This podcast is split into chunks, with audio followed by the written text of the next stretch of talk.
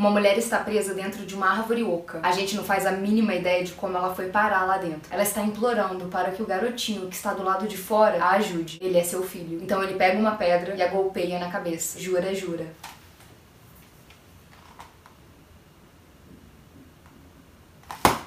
Bem-vindos a mais uma sessão do Clube Excêntricos. Eu sei, o cenário tá um pouco diferente, tá mesmo. Mas sabe quando você lê uma coisa que você tem a necessidade de passar pra frente? Então, essa HQ. Não, a Darkseid não tá pagando a gente para falar sobre ela, mas se tivesse eu ainda tava mais feliz. Para saber um pouco mais sobre toda a minha empolgação sobre essa linda, perfeita HQ, continue no vídeo. Ah, eu prometo, a gente vai voltar pro meio do mato. Pode aguardar. Se vocês tiverem interesse nessa HQ ou em qualquer livro que a gente cite aqui durante o vídeo ou em outros vídeos, é só dar uma checadinha na descrição ou no primeiro comentário fixado, porque a gente vai deixar um link para vocês comprarem através desse tal link que vai dar uma ajudinha pra gente tá bom? Bora pro vídeo. A partir dessa abertura, você já vai ter uma noção se você vai querer continuar lendo essa HQ ou se você vai parar por aí. Porque ela não vai melhorar, ela não vai ficar mais leve, de boas. Muito pelo contrário, ela vai ficando cada vez mais profunda e intensa. A história da HQ foi escrita por Scott Snyder. A arte é de Mark Simpson, também conhecido como Jock, e Matt Hollingworth. Eu acho que eu acabei esquecendo de citar que o nome dessa HQ é Witches. E sim, a gente tá falando de bruxas. Mas não vá achando achando que é a sua bruxinha usual, de chapéu pontudo, narizinho longo, com uma verruguinha, ou aquela bruxa super bonita, charmosa, ou a menina camponesa, medieval. Nenhuma dessas figuras realmente representa as bruxas dessa HQ. Mas uma coisa que é legal deixar claro, que por mais que essa HQ fale de monstros e especificamente de bruxas, o maior perigo aqui ainda é o ser humano. Mas as bruxas também não ficam de lado, porque elas representam um perigo real. Elas são representadas como uma ramificação da raça humana. A gente não sabe muito bem de onde elas vieram, como elas se dão. A gente só sabe mais ou menos do que, que elas se alimentam. Elas são seres conectados com a natureza, com as árvores. Elas são quase que a natureza performando algo. A natureza encarnada de alguma forma. São tipo os entes de Senhor dos Anéis, só que muito do mal. E aqui, elas fazem favores aos seres humanos pedindo alguma coisa em troca. E assim, os pedidos pedidos em troca não são pedidos de boa, não são coisinhas leves. Geralmente é a vida da pessoa que você mais ama. E quando você pede esse favor para uma bruxa e ela realiza, quer dizer que você tornou essa pessoa amada uma jura, uma promessa para aquele ser antigo se alimentar. E alimentar mesmo no sentido de colocar num caldeirão, cozinhar e comer. As bruxas só têm o poder que os seres humanos dão a elas. E isso é uma das coisas mais interessantes para Scott Snyder. Esse é o cerne do horror da HQ. Pro autor, as histórias mais legais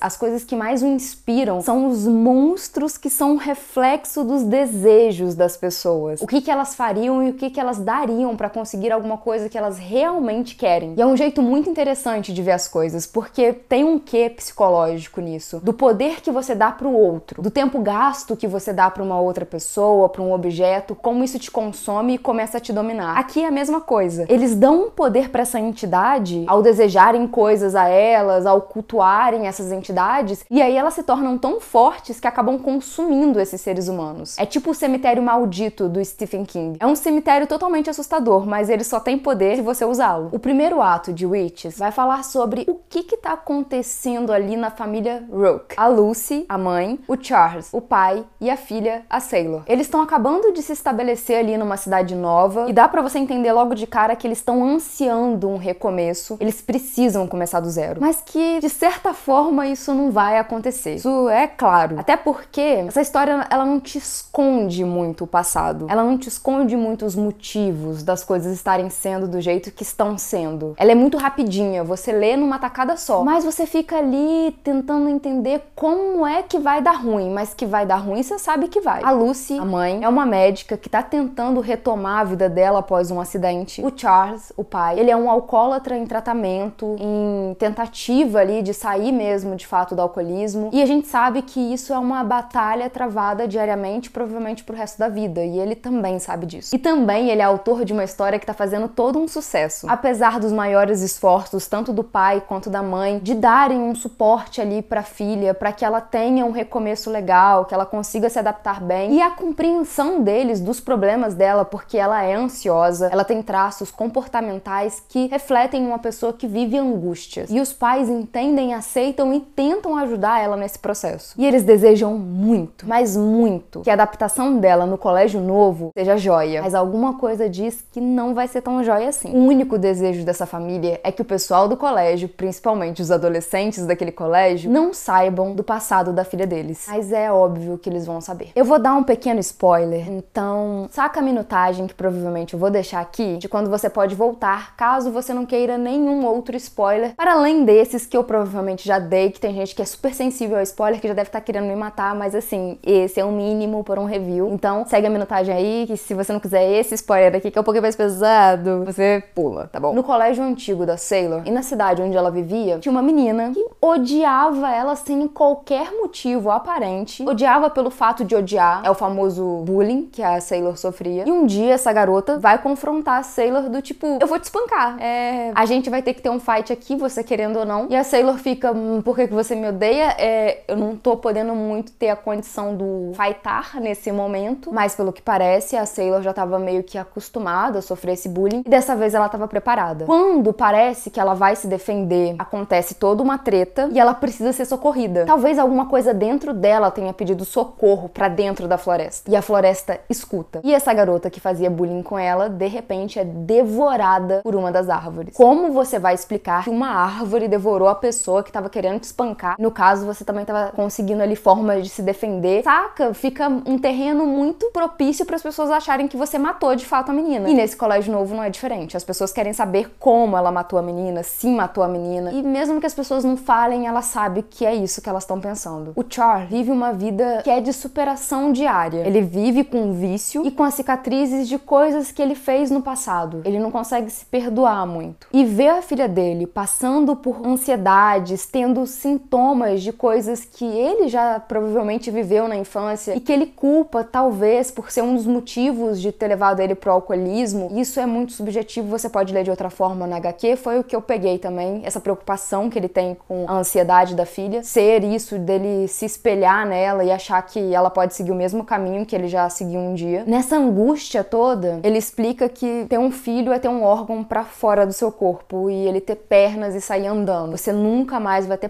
na vida. E esse é um dos horrores dessa HQ. Que. E não é uma mentira, né? A gana do Charles de tentar proteger a filha dele, tanto dos alunos do colégio, como dos adultos, como das pessoas da cidade, da própria ansiedade da menina, da floresta, das bruxas, de tudo, cria esse horror dentro da gente, essa angústia, e é o horror dele. E provavelmente essa paternidade é que cria vínculos do leitor com o autor e com os personagens. Witches fala sobre um aspecto da paternidade que geralmente não é tão abordado, que é esse pai presente que sente a dor do filho. É o pai que gera, sabe? O pai que, apesar de não ter parido, ele entende que aquele ser humano é parte dele. Mas pode ficar tranquilo. Se você não é muito dessa onda de sentimentalismos, de hum, história de família, amor e não, tudo bem. Não quer aprofundamento de personagem, tudo bem, não tem problema. Vai ter que lidar do mesmo jeito, porque, né, tá na HQ o aprofundamento dos personagens. Mas vai ter terror, tá? Se você só quer sangue, porradaria, tem, fica tranquilo, tá bom? Já de cara, fica estabelecido na HQ que essas bruxas daqui não são as bruxinhas a gente já conhece. Uma das primeiras páginas já é tendo uma descrição ali do que, que é uma bruxa, e logo depois tá tudo rasgado lá, rasurado, meio que esqueça tudo que você achava que eram bruxas. O que a gente vai obter aqui como bruxa são criaturas ancestrais, horrendas, cruéis e com uma sede enorme de sangue. E a HQ, em vez de mostrar de cara as bruxas, nananã, ela faz um suspense que não é nada absurdo, não fica prendendo também o jogo demais, mas é mostrando aos poucos. Tá ali no fundinho, no background, ali no meio do cenário, é um borrão, é uma coisa que você fica, será que vi? Será que é isso mesmo? É, é isso mesmo. Mas não tem a necessidade de ficar te mostrando monstro toda hora, porque, de fato, o monstro é importante, mas existem outros monstros nessa história. O Matt, que fez a cor da HQ, que lidou ali com a pintura, tem bastante de HQ, tô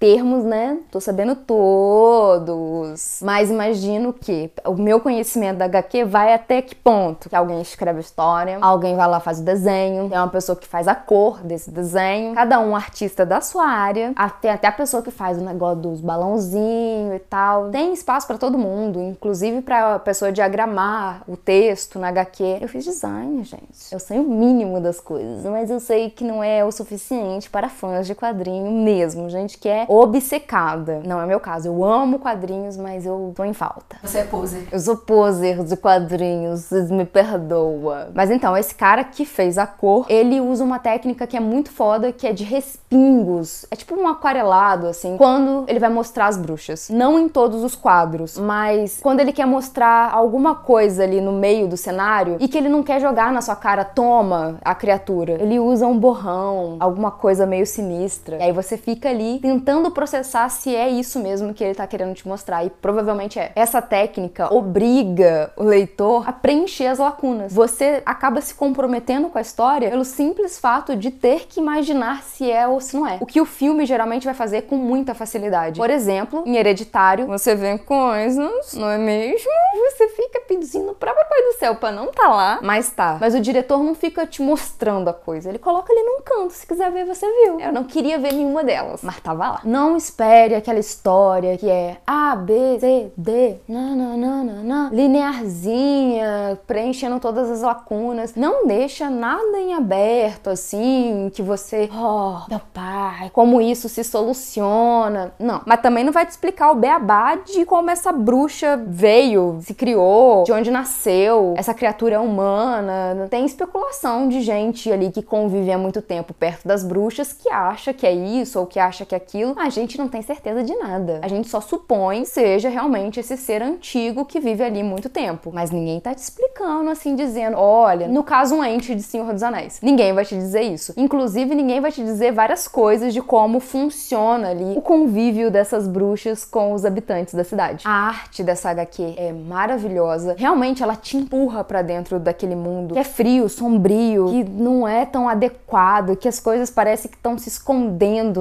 nas quinas, no meio das árvores, no meio das coisas. Tem sempre alguma coisa ali que é para te assustar. Mas também não é de te provocar um medo terrível que você não possa ler à noite. Não, é aquele terrorzinho gostosinho, sabe? É, tem gente que não acha nenhum terror gostoso. Eu também não gosto tanto de terror, não. Pra você ver, eu gostei dessa HQ, porque ela tem a dose certa. Essa HQ pode ser uma diversão imensa para você. E o volume 2 tá a caminho. Para fechar, eu amei a HQ. Acho que uma história se torna muito mais complexa e gostosa quando você se importa com os personagens. E o Charlie é um personagem que eu me importo bastante. E quando você não tá muito afim de ler uma porrada de coisa, você só quer ler uma coisa rápida que vai te dar uma sensação diferente, te botar dentro de um universo, essa HQ é para você. Vou fazer um pequeno adendo que é o seguinte: vale muito a pena ler as últimas páginas dessa HQ, que fala como o autor tirou essa ideia, de onde ele tirou isso de bruxas e tudo mais. Vou dar um pequeno spoiler porque eu não me aguento. Ele tinha uma casa de final de semana, quem me dera, da família, e quando ele era pequeno, ele visitava junto com um amigo recorrentemente uma floresta que tinha ali perto. E um dia eles vão lá para caçar monstros e eles acabam vendo alguma coisa. Mas será que era uma bruxa? E anos depois ele volta nessa mesma floresta e ele diz que ficou com aquela sensação de que alguma coisa ou algo ali, alguma criatura poderia estar tá vivendo lá antes dele, naquele momento, depois, talvez para sempre. E isso deu gatilho para ele sentar e escrever essa história. Eu achei genial. Vocês já leram HQ? Vocês acham o que das bruxas? O que que aquilo é para você? É uma bruxa? Que nome você daria? E se não leu, vale a pena. Muito. Deu pra já entender que eu gosto bastante, né? Lembrando que se você quiser comprar HQ, vai pelo nosso link, por favor. E comenta aqui, gente, se vocês viram essa potoca quando ela era bebecinha aqui no canal. Olha como está nome. Isso que dá eu gravar em casa. Aí aparece os neném. Tchau.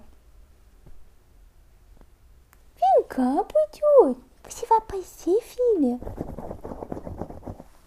A mamãe pegou. A mamãe pegou. Apavorada. A lapela que fez barulho.